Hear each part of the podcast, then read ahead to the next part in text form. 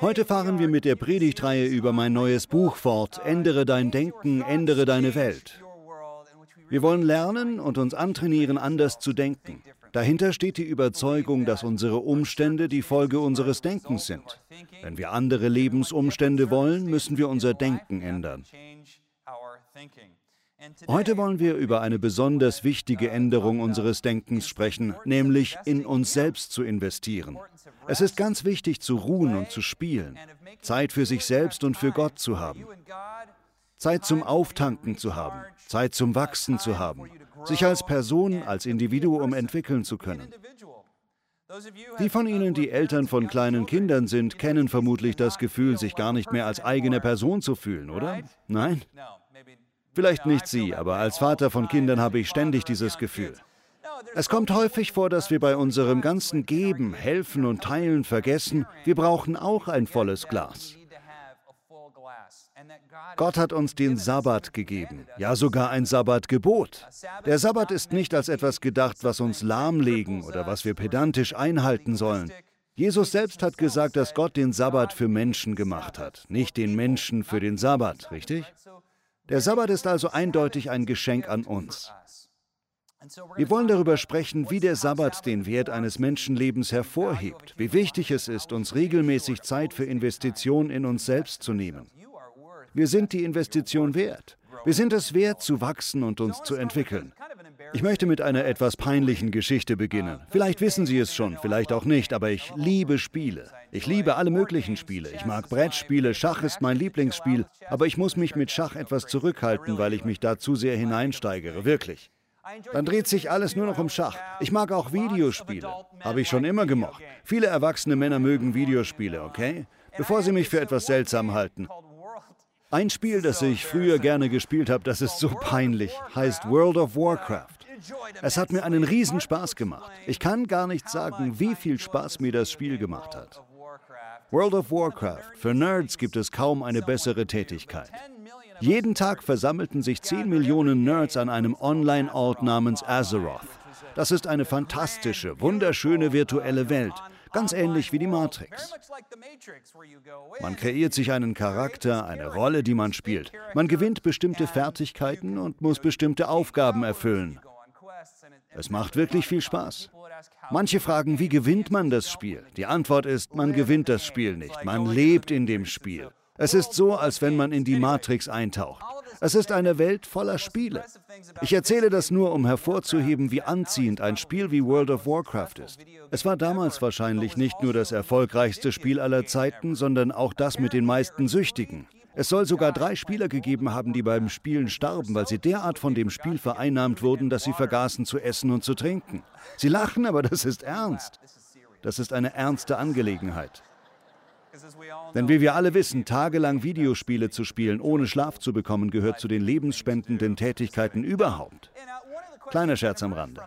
Aus dieser Erfahrung ist eine Frage entstanden. Warum macht World of Warcraft so süchtig? Warum machen so viele dieser Spiele so süchtig? Ein Forschungsergebnis ist, dass wir ein angeborenes Bedürfnis nach persönlichem Wachstum haben. Viele dieser Spiele machen deshalb so süchtig, weil sie dem Spieler das Gefühl geben, dass er Fortschritte macht. Man steigt auf, man erlangt neue Waffen. Ich weiß, ich klinge echt wie ein Nerd. Keine Sorge, ich bleibe nicht mehr lange in diesem Beispiel. Mein Punkt ist, ich habe von diesen Spielen gelernt, dass messbarer Fortschritt süchtig macht. Er macht süchtig, weil wir ihn alle wollen. Wir wollen das Gefühl haben, dass wir wachsen. Wir wollen das Gefühl haben, dass wir heute weiter sind als vor einem Jahr. Wir wollen das Gefühl haben, dass wir lernen, dass wir etwas erreichen, dass unser Leben eine Rolle spielt. Das ist wichtig, das ist nicht schlecht. Es ist nicht schlecht, lernen zu wollen. Es ist nicht schlecht, wachsen zu wollen. Es ist nicht schlecht, sich fortbilden oder sich in seinem Beruf auszeichnen zu wollen. Man darf ruhig eine Beförderung anstreben. Das ist alles wunderbar und kann uns das Gefühl vermitteln, dass wir Fortschritte machen. Doch was ich Ihnen heute nahelegen will, ist Folgendes. Ja, wir alle sollen einen messbaren Fortschritt machen. Ja, wir alle wollen wachsen. Doch Gott misst Fortschritt anders als die Welt. Der richtige Fortschritt ist anders als das, was die Gesellschaft für Fortschritt hält. In der Gesellschaft wird Fortschritt anhand des äußeren Lebens gemessen, aber Gott misst Fortschritt anhand des inneren Lebens. Das leuchtet ein. Es muss immer wieder betont werden, ein Großteil unserer Erlebnisse im äußeren Leben ist eine Manifestation des inneren Lebens, unseres Charakters, unserer Arbeitsethik, unserer Weltanschauung, unserer Werte, unserer Intelligenz, unseres Lern- und Wachstumsbedürfnisses. Sie bestimmen, ob wir liebenswürdig sind und gut mit Menschen umgehen können. Die Gesellschaft beurteilt Menschen nach dem Äußeren. Oh, er ist ein Arzt, er ist reich, sie ist erfolgreich, sie ist die Vorsitzende einer Firma, etwas in dieser Richtung. Diese Dinge machen Eindruck auf die Welt, aber Gott ist von etwas anderem beeindruckt, nämlich von unserem Herzen. Er will sehen, wie wir uns geändert haben. Allerdings bin ich überzeugt, auf lange Zeit gesehen spiegelt unser äußeres Leben unser inneres Leben wider. Wir haben die Wahl, ob wir unseren inneren Fortschritt messen wollen. Was passiert in unserem Herzen, in unserem Charakter? Verbessern sich unsere persönlichen Maßstäbe? Werden wir klüger? Lernen wir dazu? Werden wir mutiger? Kommen wir Gott näher? Diese Dinge sind ausschlaggebend. Jesus lehrt uns, dass wir nicht Schätze auf der Erde suchen sollen, sondern Schätze in den Himmeln. Sagen wir es alle zusammen, in den Himmeln. Wenn die Bibel von Schätzen im Himmel oder im Himmelreich spricht, dann ist es im Griechischen eigentlich Plural in den Himmeln. Das Himmelreich, die Schätze der Himmel, das ist wichtig. Denn wenn ein moderner Bibelübersetzer daraus Schätze im Himmel macht, dann dichtet er dem Text seine eigene Weltanschauung an. Tendenziell sehen heutige Christen die Erde als hier unten und den Himmel als da oben, ein Ort, wo wir nach dem Tod hinkommen, wenn wir an Jesus glauben. Eigentlich wollte ich einen Witz über den Himmel machen, aber dann habe ich es mir anders überlegt. Das ist gut, sehen Sie, ich mache Fortschritte. Wir wachsen alle, wir wachsen alle. Jesus hatte eine andere Weltanschauung. In der damaligen Kosmologie war der Himmel nicht bloß ein Ort, wo man nach dem Tod hinkam. Die Kosmologie des Himmels bestand aus drei Ebenen. Es gab den dritten Himmel, auf den sich Paulus etwas kryptisch in einem seiner Briefe bezieht. Ich kenne einen Mann, der in den dritten Himmel entrückt wurde. Das ist der Himmel, an den wir normalerweise denken. Dann gibt es den zweiten Himmel. Das ist der buchstäbliche Himmel über uns, die Sterne und die Kuppel über der Erde. So sahen Juden im ersten Jahrhundert die Welt. Doch dann gab es auch noch den ersten Himmel, die Luft um uns herum. Das heißt, der Himmel, in den man nach dem Tod kam, wurde als etwas Ähnliches gesehen wie der Himmel, den man um sich herum erlebte. Mit all dem will ich bloß sagen, wenn Jesus von Schätzen in den Himmeln spricht, sagen Sie alle Schätze in den Himmeln, dann klingt das anders als Schätze im Himmel, oder? Bei Schätzen im Himmel haben wir die Vorstellung, wenn ich in den Himmel komme, dann erhalte ich mein Zeugnis. Je besser meine Noten, desto größer der Goldhaufen, den ich bekomme. Dann bekomme ich meine Villa und einen Ferrari und ich kann unter Wasser atmen. All das ist Quatsch. Wenn Jesus von den Schätzen in den Himmeln spricht, dann meint er damit Schätze, zu denen wir jetzt himmlisch gesehen Zugang haben können. Es ist damit vergleichbar, Geld auf ein Konto einzuzahlen. Gewöhnlich macht man das heute nicht mehr in Bar. Man bringt dem Kassierer nicht ein Bündel voller Banknoten, die er in einen Tresor deponiert, damit man später sein Geld aus dem Tresor wiederbekommen kann. Nein, so funktioniert das nicht. Die meisten von uns bekommen ihr Gehalt bargeldlos. Wir bekommen das Geld nicht buchstäblich zu Gesicht, aber wir können durch Bankkarten, Schecks und dergleichen darauf zugreifen. Ganz ähnlich funktioniert unser Schatz im Himmel. Es ist ein geistlicher Schatz, der nicht verrosten kann. Ich weiß, das ist jetzt sehr philosophisch. Schalten Sie nicht ab. Es wird Ihnen gefallen. Es gibt Schätze, auf die wir jetzt zugreifen können. Wir bekommen die Schätze nicht erst nach unserem Tod. Sie können sich heute auf unser Leben auswirken. Ein großer himmlischer Schatz ist offensichtlich Weisheit, richtig? Weisheit. Das ist etwas, was uns niemand nehmen kann. Es ist etwas, was wir immer haben können. Bildung, das ist etwas, was uns niemand nehmen kann. Es ist etwas, was wir immer haben können. Lauterkeit, Charakter, Gunst von Gott, Glauben. Das alles sind himmlische Schätze, deren Auswirkungen wir nicht erst nach dem Tod spüren, sondern schon jetzt. Das ist wichtig, denn in der Bergpredigt betont Jesus ganz stark, dass wir durch unser Leben unbedingt Schätze in den Himmeln ansammeln sollen. Ich verstehe das so, dass wir Zeit mit Gott verbringen und als Personen wachsen sollen. Wir sollten keine Schuldgefühle haben oder uns egoistisch vorkommen, wenn wir wachsen und persönlich vorankommen wollen. Im Gegenteil. Gott möchte, dass wir persönlich wachsen, nicht nur in unserem Charakter, sondern auch in unserer Denkweise und im Umgang mit unserem Umfeld. Es hat nie eine bessere Zeit gegeben, um persönlich zu wachsen, oder? Sicher, es gibt eine Menge negative und schlechte Dinge da draußen, aber denken Sie nur, was für einen Informationszugang wir haben. Es gibt so viele informative YouTube-Videos und so vielen anderen Ideenaustausch. Es ist eine erstaunliche Zeit, um am Leben zu sein und zu wachsen und zu lernen. Es gibt tolle Möglichkeiten. Wir sind Gott so dankbar, dass wir in einer solchen Zeit leben dürfen, in der so ein großer Wissensbestand zur Verfügung steht, für jeden, der darauf zugreifen will. Heute möchte ich Sie ermuntern. Mein Leitgedanke ist, investieren Sie in sich. Investieren Sie in Ihr persönliches Wachstum nach Gottes Vorstellungen, in Ihren Charakter, Ihren Glauben, Ihre Erkenntnis. Davon ernten Sie den Rest Ihres Lebens gute Früchte. Sie müssen keine Gewissensbisse haben, wenn Sie sich Zeit für sich selbst nehmen. Sie müssen sich nicht schuldig fühlen, weil Sie eine Pause machen. Sie müssen sich keine Selbstvorwürfe machen, wenn Sie etwas Zeit weg von Ihren Kindern, Ihrem Ehepartner oder Ihrem besten Freund brauchen. Sie dürfen zu den Menschen, die Sie lieben, auch mal Nein sagen, damit Sie etwas Zeit für sich haben können. Kann da jemand zustimmen, der sich manchmal erschöpft fühlt? Wer Jesus nachfolgt, sollte sich nicht ständig geschlaucht fühlen. Wir sollten auftanken, damit wir alles sein können, wozu Gott uns berufen hat. In der jüdischen Geschichte gibt es etwas, was auch für uns Christen entscheidend ist, und zwar ist es direkt im Sabbat verwurzelt. Im Sabbat. Für die Juden gab es immer einen Tag die Woche eine Auszeit von Arbeit und Handel, um sich stattdessen dem Ruhen und Lernen zu widmen. Lernen spielte eine große Rolle. Man versammelte sich in der Synagoge und studierte die Torah.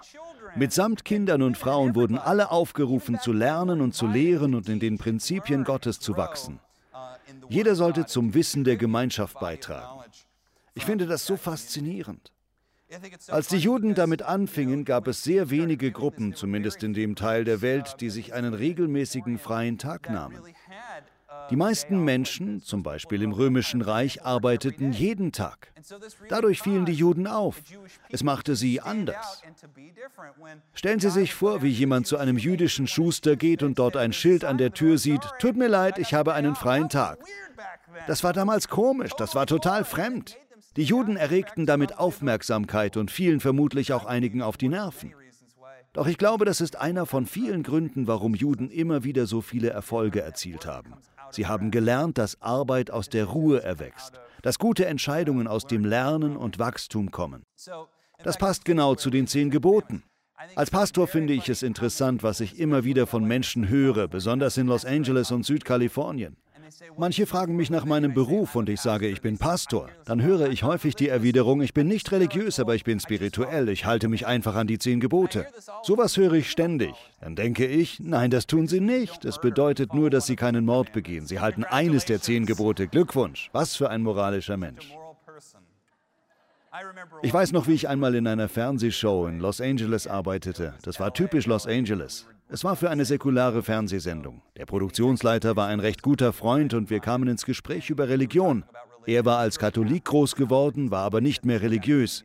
Er sagte genau das, ich liebe die zehn Gebote. Wir waren bei einer großen Mahlzeit mit allen Mitarbeitern. Wir waren ungefähr 20 Leute und da fingen wir ein Gespräch über Religion an, vermutlich weil ich da war. Wahrscheinlich sorgte ich für eine peinliche Stimmung. Jedenfalls sagte er, ich befolge einfach die zehn Gebote und alle anderen nickten und sagten, genau. Ich dachte, wie erstaunlich. Ich sagte, wenn Sie alle die zehn Gebote befolgen, dann sind Sie ja schon zu 99 Prozent am Ziel. Glückwunsch. Sie sagten, oh, danke. Ich fragte, wie lauten denn die zehn Gebote?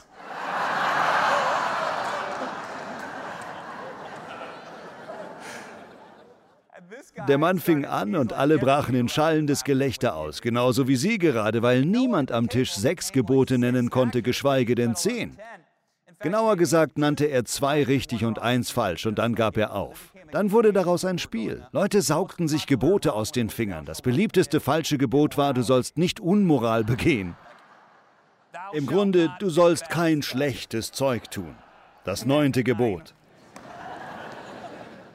Dann schaute ich in die Runde und fragte, beten Sie Gott als Ihren einzigen Gott an? Halten Sie den Sabbat? Ehren Sie Ihren Vater und Ihre Mutter? Sehen Sie, das sind einige der weniger beliebten Gebote. Ich meine das nicht als Verurteilung, ich will damit nur klarstellen, was Gott für seine Leute vorgesehen hatte. Er wollte, dass sie sich einen Tag frei nahmen, nicht nur um Gott zu ehren, sondern um den Sabbat zu ehren. Das heißt, sie sollten nicht nur den Wert Gottes anerkennen, sondern auch den Wert des Menschen.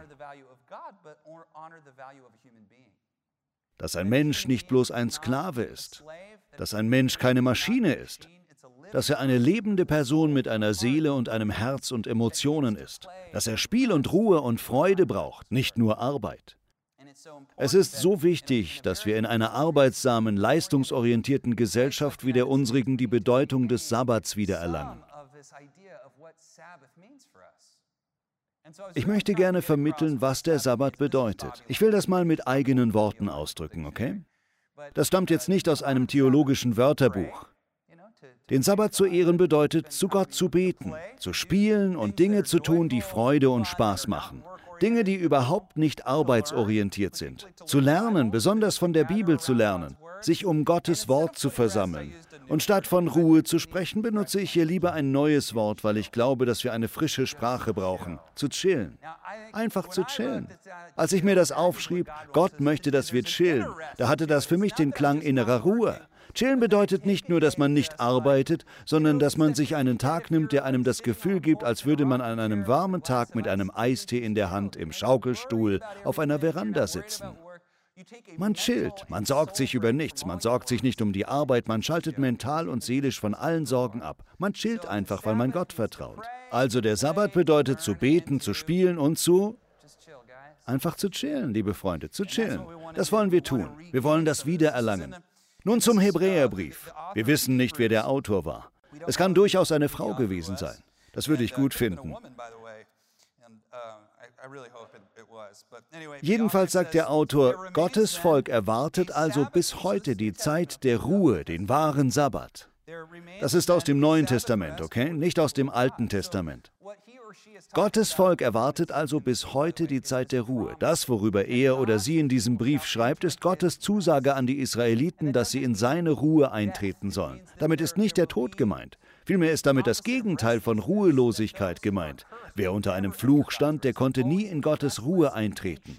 So jemand würde immer ruhelos sein, immer von Ängsten und Sorgen getrieben. Selbst wenn so jemand gerade keinen Kampf hatte, würde er immer Angst haben. Doch wer den Sabbat ehrte, sollte in Gottes Ruhe eintreten. Das sollte eine übergeordnete Ruhe schaffen, sodass die Israeliten immer entspannt und ruhig bleiben konnten. Sie sollten inneren Frieden haben, der sich auch auf den zwischenmenschlichen Umgang auswirken würde. Einfach chillen, das würde helfen. Danke, Amen. Alle würden einfach chillen. Alle, chillen Sie. In Bezug auf diese Zusage Gottes, in seine Ruhe einzutreten, schreibt der Verfasser des Hebräerbriefes, Gottes Volk erwartet also bis heute die Zeit der Ruhe, den wahren Sabbat. Wer zu dieser Ruhe gefunden hat, wird von aller seiner Arbeit ausruhen können, so wie Gott am siebten Schöpfungstag von seinen Werken ruhte. Das ist ein ausschlaggebender Aspekt der jüdischen Mentalität. Nie zu ruhen würde bedeuten, ich kann mehr schaffen als Gott. Denn auch Gott ruhte. Das spielt in der jüdischen Geschichte eine wichtige Rolle. Darum lasst uns alles daran setzen, zu dieser Ruhe Gottes zu gelangen, damit niemand durch Ungehorsam das Ziel verfehlt. Unsere Vorfahren sind uns darin ein warnendes Beispiel. Und dann, Gottes Wort ist voller Leben und Kraft. Es ist schärfer als die Klinge eines beidseitig geschliffenen Schwertes, dringt es doch bis in unser Innerstes, bis in unsere Seele und unseren Geist und trifft uns tief in Mark und Bein.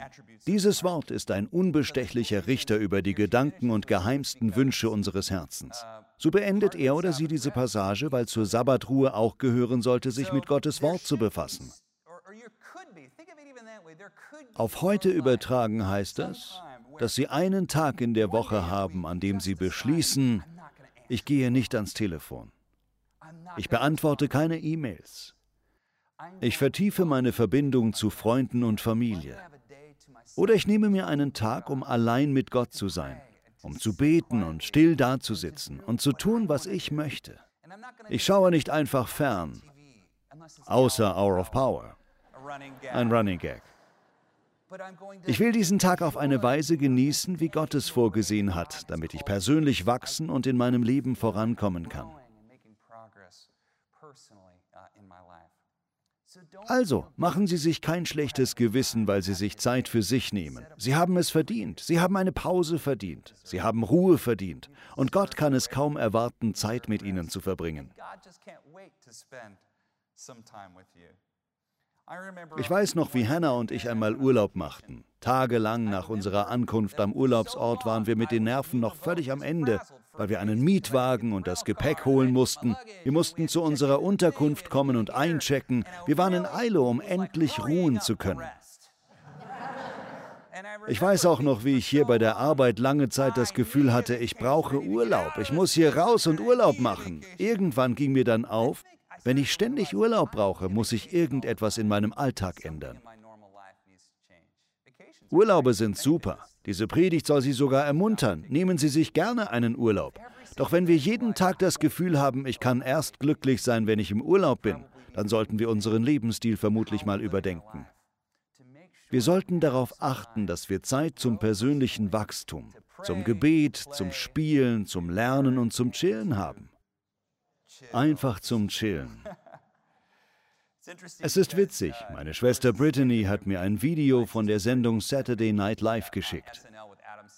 Darin tritt Adam Sandler in der Parodie einer Reisewerbung auf. Er beginnt damit, über all die tollen Sachen zu sprechen, die man in Italien tun kann. Doch dann sagt er, aber ich muss Sie warnen, wenn Sie zu Hause traurig sind, werden Sie auch in Italien traurig sein. In dieser Manier macht er weiter. Wenn Ihre Ehe zu Hause nicht funktioniert, wird sie auch nicht in Italien funktionieren. Er sagt, ich möchte Sie daran erinnern, dass wir mit Ihnen eine Wanderung machen können, wir Sie aber nicht zu einem Menschen machen können, der das Wandern mag. Wir können Sie zum Strand bringen, aber wir können Sie nicht zu jemandem machen, der auf einmal gut in einem Badeanzug aussieht. In diesem Stil geht es weiter und weiter. Das trifft es genau. So viele von uns fantasieren bei der Arbeit und anderen Aktivitäten über ein anderes Leben, das wir gerne hätten. Deshalb möchte ich Sie heute ermutigen, Sie haben heute die nötige Kraft. Sie haben alles, was Sie brauchen, um jetzt ein wünschenswertes Leben zu haben. Denn das Leben, das Sie sich eigentlich wünschen, erfordert nicht mehr Geld. Es erfordert nicht mehr von dem, was Sie vielleicht denken. Ich habe festgestellt, wenn Menschen mehr Geld bekommen, in Rente gehen oder einen Urlaub machen können, tragen sie ihre Ruhelosigkeit, ihre Sorgen, Ängste und Ärgernisse mit sich, weil sie im vorherigen Alltag nicht den richtigen Umgang mit ihnen gelernt haben. Das ist so wichtig. Das ist nicht verurteilend gemeint. Ich habe nur den Eindruck, dass Gott ihnen sagen will, sie können Ruhe, Freude und Leben finden, wo immer sie jetzt gerade sind. Viele von uns haben eine Montagslinse vom Leben. Wie viele von Ihnen wissen, was der erste Wochentag ist? Sagen Sie es. Okay, wir haben Sie geschult. Die Leute hier wissen Bescheid, okay? Aber die meisten Menschen würden sagen, Montag ist der erste Wochentag. Doch wenn man auf so ziemlich jeden Kalender schaut, sieht man, dass der erste Wochentag eigentlich Sonntag ist. Sonntag ist der Wochenanfang. Der Tag der Sonne ist der erste Tag. Montag, der Tag des Mondes, ist der zweite Tag, richtig? Es fängt mit Sonntag an. Obwohl das die christliche Wocheneinteilung ist, gibt es einen ähnlichen Gedanken auch im Judentum. Der Tag beginnt mit Dunkel und Ruhe, erst später kommt Licht und Arbeit. So ist der Sabbat eigentlich nicht der ganze Samstag. Der Sabbat beginnt am Freitagabend und hört Samstag bei Sonnenuntergang auf. Denn für Juden beginnt ein Tag, wenn die Sonne untergeht. Als Christen haben wir diese Vorstellung übernommen. Wir beginnen mit Ruhe. Es ist für unser Denken ausschlaggebend, dass wir unsere Woche mit Ruhe beginnen. Es muss nicht unbedingt der Sonntag sein, es kann jeder Wochentag sein, aber für die meisten Menschen ist es Sonntag. Wir beginnen die Woche mit Ruhe, mit Spiel. Wir geben unserer Familie und der Ruhe den Vorrang. Wir geben unserem persönlichen Wachstum und dergleichen den Vorrang. Das ist so wichtig. Daraus erwächst viel mehr Lebensfreude, auch in dem Job, den wir normalerweise vielleicht hassen würden. Viele Menschen fühlen sich schuldig, wenn sie in sich selbst investieren und ihr persönliches Wachstum fördern wollen. Aber ich möchte, dass Sie sich einen neuen Gedanken zu eigen machen, und zwar folgenden. In mich selbst zu investieren ist einer der besten Wege, um in geliebte Menschen zu investieren. Das war ein Aha-Erlebnis, das Hannah hatte. Besonders Eltern und Menschen, die ständig anderen helfen, können sich das hinter die Ohren schreiben. Mich auszuruhen und in mich selbst zu investieren, ist einer der besten Wege, um in die Menschen zu investieren, die ich liebe.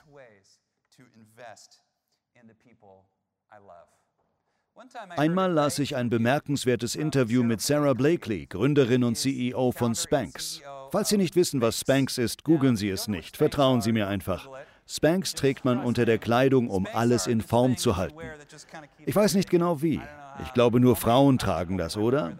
Vielleicht nicht. Vielleicht tragen es alle. Vielleicht trage ich es ja gerade. Ich werde es Ihnen nicht verraten. Jedenfalls ist sie eine unglaublich erfolgreiche Unternehmerin und in dem Interview wurde sie um Rat gebeten. Sie ist Multimilliardärin und wurde um finanziellen Rat gebeten, wie man gut Geld verdienen kann. Sie erwähnte verschiedene Ratschläge, was man mit seinem Geld tun kann, aber dann sagte sie, das Wichtigste ist, in sich selbst zu investieren. Hier ist das Zitat von ihr. In unserer Kultur geben wir viel Geld für Unterhaltung aus, aber wir geben sehr wenig Geld für die innere Arbeit an unserem Ich aus. Eine Investition, die den Rest unseres Lebens Erträge einbringt. Obwohl sie dabei über Finanzen spricht, hat dieser Gedanke eine breitere Anwendung. Es ist sehr ähnlich wie das, worauf Jesus meiner Meinung nach in der Bergpredigt hinaus will, wenn er sagt, sammelt euch Schätze im Himmel an. Denn diese Schätze, Weisheit, Einsicht, persönliches Wachstum, Zeit mit der Familie, diese Erinnerungen, Erlebnisse und Fortschritte wirken sich auf den Rest des Lebens aus. Jesus nachzufolgen ist wie Atmen. Man kann nicht ständig nur ausatmen, man muss auch einatmen. Unser Engagement, unser Einsatz, unsere Arbeit, das ist wie Ausatmen. Aber das können wir nicht ständig, sonst geht uns die Luft aus. Wir müssen uns auch Zeit nur zwischen Gott und uns nehmen. Zeit zum Lesen, zum Wachsen, für einen Kurs, Zeit zum Einatmen. Technologisch gesehen befinden wir uns in einer verrückten Zeit, die nicht im Einklang mit unseren Körpern ist. Vor der Erfindung von Smartphones war Langeweile nicht leicht zu verdrängen. Doch jetzt haben wir unsere Smartphones. Der durchschnittliche Benutzer schaut 120 Mal am Tag auf sein Smartphone. Jedes Mal, wenn uns langweilig ist, greifen wir zu unserem Smartphone. Wiederum, ich will hier kein schlechtes Gewissen wecken, sondern bloß sagen, bevor es Smartphones gab, war Langeweile in unserer Biologie eine gute Sache, weil sie uns dazu brachte, über unser Leben und unsere Beziehungen nachzudenken. Sie brachte uns dazu, Dinge zu tun, die unser persönliches Wachstum förderten. Ich möchte Sie ermuntern, zum Beispiel wie verrückt zu lesen. Lesen Sie besonders Sachbücher, lesen Sie ständig, finden Sie Freude am Lesen. Lesen Sie keine Bücher, die Sie langweilen. Wenn ein Buch Sie nach den ersten zwei Kapiteln langweilt, werfen Sie es zur Seite. Außer natürlich, wenn es mein Buch ist, ändere dein Denken, ändere deine Welt. Dann nicht. Bleiben Sie dran. Nehmen Sie sich Zeit für Gott. Nehmen Sie sich jeden Tag Zeit zum Beten. Machen Sie sich keine Sorgen um etwas, sondern beten Sie lieber. Vielleicht können Sie auch einen Kurs machen. Das kann eine gute Möglichkeit sein, neue Menschen kennenzulernen, indem Sie sich für einen Kurs anmelden. Was immer es ist, bitte verstehen Sie, Sie sind es wert, in sich zu investieren. Sie können nicht ständig nur austeilen. Sie können kein durstiger Mensch sein, der anderen Wasser gibt. Gott möchte, dass Sie vor Freude und Leben und Gutem überfließen. Darum wollen wir uns bemühen. Vater, danke. Danke, dass du uns liebst, dass du uns die Sabbatruhe geschenkt hast dass der Sabbat ein Symbol von noch etwas Größerem ist. Wir verlieren unsere Menschlichkeit nicht durch Arbeit und Sorgen. Herr, hilf uns weiter zu wachsen. Zeig uns, was wir in dieser Richtung als nächstes tun können. Wir lieben dich so sehr. Im Namen von Jesus beten wir. Amen.